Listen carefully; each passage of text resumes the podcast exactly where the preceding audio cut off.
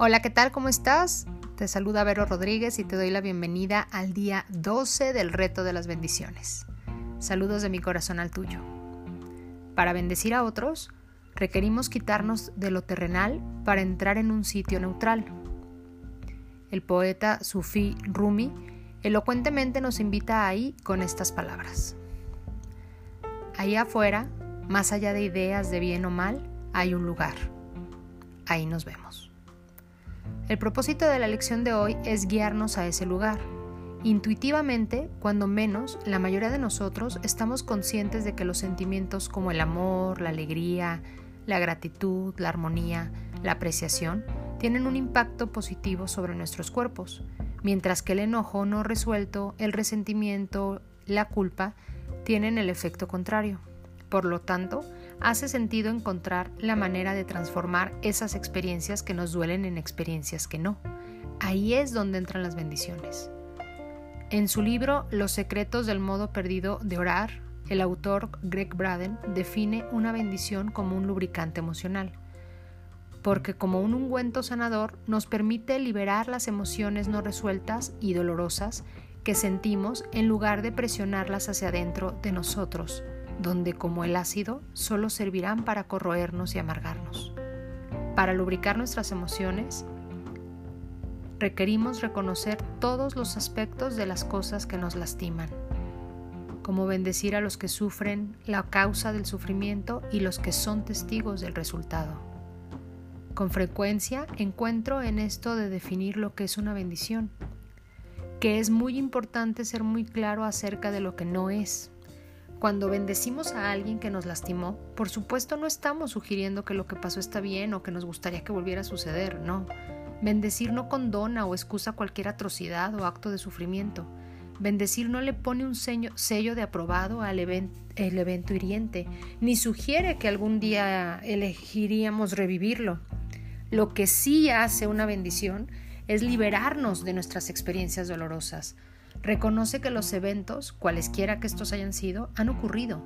Cuando lo hacemos, nuestros sentimientos acerca de esas experiencias salen de nuestros cuerpos en lugar de quedarse ahí atorados. De esta manera, bendecir es la forma de llegar al lugar de Rumi, más allá del bien y del mal. Bendecir es la llave para entrar en el espacio entre los dos. Temporalmente suspende el dolor lo suficiente para que podamos reemplazarlo con otro sentimiento. El sencillo arte de bendecir te da el poder para cambiar tu vida. Y esto sucede en un solo latido del corazón. Podemos elegir y podemos ofrecer nuestras oraciones desde un lugar de fortaleza y claridad. Un lugar de hacerlo desde un lugar de ira y debilidad. Y algo maravilloso comienza a suceder. Elige con fortaleza y claridad bendecir. ¿Suena demasiado sencillo para como para que funcione? Una herramienta tan poderosa puede ser tan sencilla o tan complicada como elijamos hacerla. La razón por la que las bendiciones funcionan también es fácil de entender. Es imposible juzgar algo mientras que lo bendecimos al mismo tiempo. Nuestras mentes no permitirán que hagamos ambas cosas a la vez. Muchas veces cuando les pido a mis clientes que consideren las palabras del consejo de Braden, y que permitan que el proceso de bendecir sirva de lubricante emocional en sus propias vidas, removiendo el dolor y las heridas que sienten, mis peticiones son inicialmente recibidas con resistencia. Como preguntó un paciente recientemente, ¿cómo esperabas que bendiga a la persona que ha hecho que mi vida sea un infierno los últimos seis meses? El paciente preguntó. La pregunta es buena y la respuesta es muy sencilla. Cuando la vida duele, podemos manejar el dolor reviviendo el acto o la situación que nos hirió una y otra vez en nuestras mentes. Eso se llama sufrir y es una decisión. Le decimos sí a la decisión. O por el contrario, podemos hundirla profundamente dentro de nosotros, donde silenciosamente continúa corroyendo nuestro centro emocional hasta que eventualmente nos, nos destruye por completo, donde dejamos ahí la herida carcomiéndonos. O podemos elegir sanarlo simplemente reconociendo el dolor y soltándolo, es decir, darle lugar al dolor, sí está ahí, es real y suéltalo. Avanza en la vida con el entendimiento de que somos mucho más grandes que cualquier dolor que podamos sentir en cualquier momento. La elección es nuestra. Decidir depende de nosotros. Si elegimos la sanación, el camino son las bendiciones. La verdad es que el infierno, entre comillas, que vivía mi paciente no era el resultado de lo que alguien le hizo, sino de su reacción a lo que alguien le hizo. Ella, tú o yo podríamos haber elegido aceptar las acciones de la otra persona como algo que ocurrió y después determinarnos a avanzar más allá de ello, al lugar más allá de ideas de bien o de mal, sin juicios, sin validaciones, sin críticas. Como comentamos en las primeras lecciones de este reto de 30 días, nuestro pensamiento es el que determina el bien o el mal en cualquier situación, por más que duela. Y hasta cuando determinamos en nuestro pensamiento que algo malo ha sucedido, también tenemos la opción de verlo como una emoción no resuelta y soltarlo para avanzar en la vida. Cuando bendecimos, estamos eligiendo la segunda opción, avanzar. En esencia estamos diciendo, ok, esta cosa terrible ha sucedido, principio de realidad, sí pasó. Sin embargo, mientras siga pensando en ello, mientras le siga dando vueltas en mi cabeza, mientras me lo siga repitiendo, contándoselo a todo el mundo, a cualquiera que escuche, entonces seguirá pasando una y otra vez y yo no deseo eso. Así es que en lugar de eso voy a bendecir esta experiencia en su totalidad y a todas las personas involucradas y después voy a soltarla. Dale un lugar a lo que te duele, dale un lugar a tu pasado, dale un lugar a tu herida, dale un lugar a tu historia y teniéndola consciente, suéltalo, no te quedes ahí dando vueltas como en el carrusel del ego. Voy a aceptar que ha sucedido. Determina tu bendición como algo benéfico y saldrá definitivamente algo para ti. Y entonces voy a continuar con mi vida porque en realidad verdaderamente soy mucho más que lo que sea que me haya pasado. Yo voy a prevalecer determinando con mi bendición lo que sigue.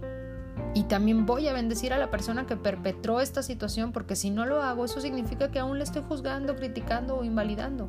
Aún le estoy etiquetando de mala y de que no merece recibir una bendición. Y mientras yo actúo así, estoy atrapado en mi propio acto condonatorio, al igual que seguramente lo está haciendo esa persona. Es como tomarme un veneno sin que el otro se entere y el que realmente se está lastimando soy yo.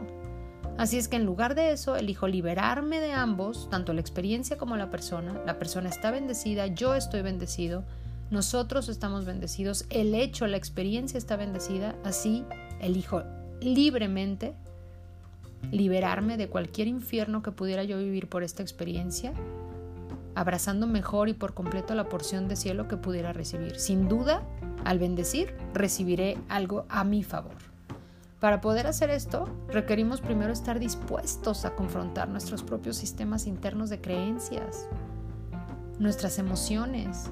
Podríamos enfrentarnos a cuestionar una vida entera de condicionamientos y formas de pensar anticuadas que nos dicen que requerimos o que debemos vengarnos, que debemos vencer a cualquier adversario, que debemos no dejarnos, que debemos defendernos, reivindicar cualquier mala acción.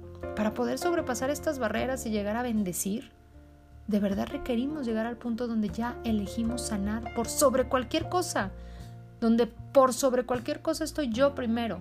Cuando finalmente estemos dispuestos a soltar todas nuestras viejas creencias y juicios que nos han mantenido atrapados en la cajita, en el ego, el verdadero trabajo de las bendiciones puede dar inicio. Solo requieres finalmente estar dispuesto. Y el ejercicio del día de hoy, pues es que silenciosamente confrontes tu sistema interno de creencias. Escribe. ¿Qué es realmente lo que crees? Muchas de las creencias son inconscientes, requieres escarbar, requieres dedicarte el tiempo, te lo mereces.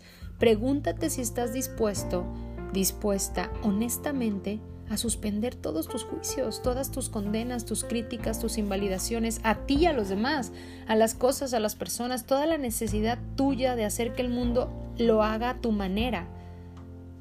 La afirmación del día de hoy te permite hacerte la pregunta sencilla y directamente. Repite las veces que puedas la afirmación y entonces espera que la respuesta surja de adentro de ti.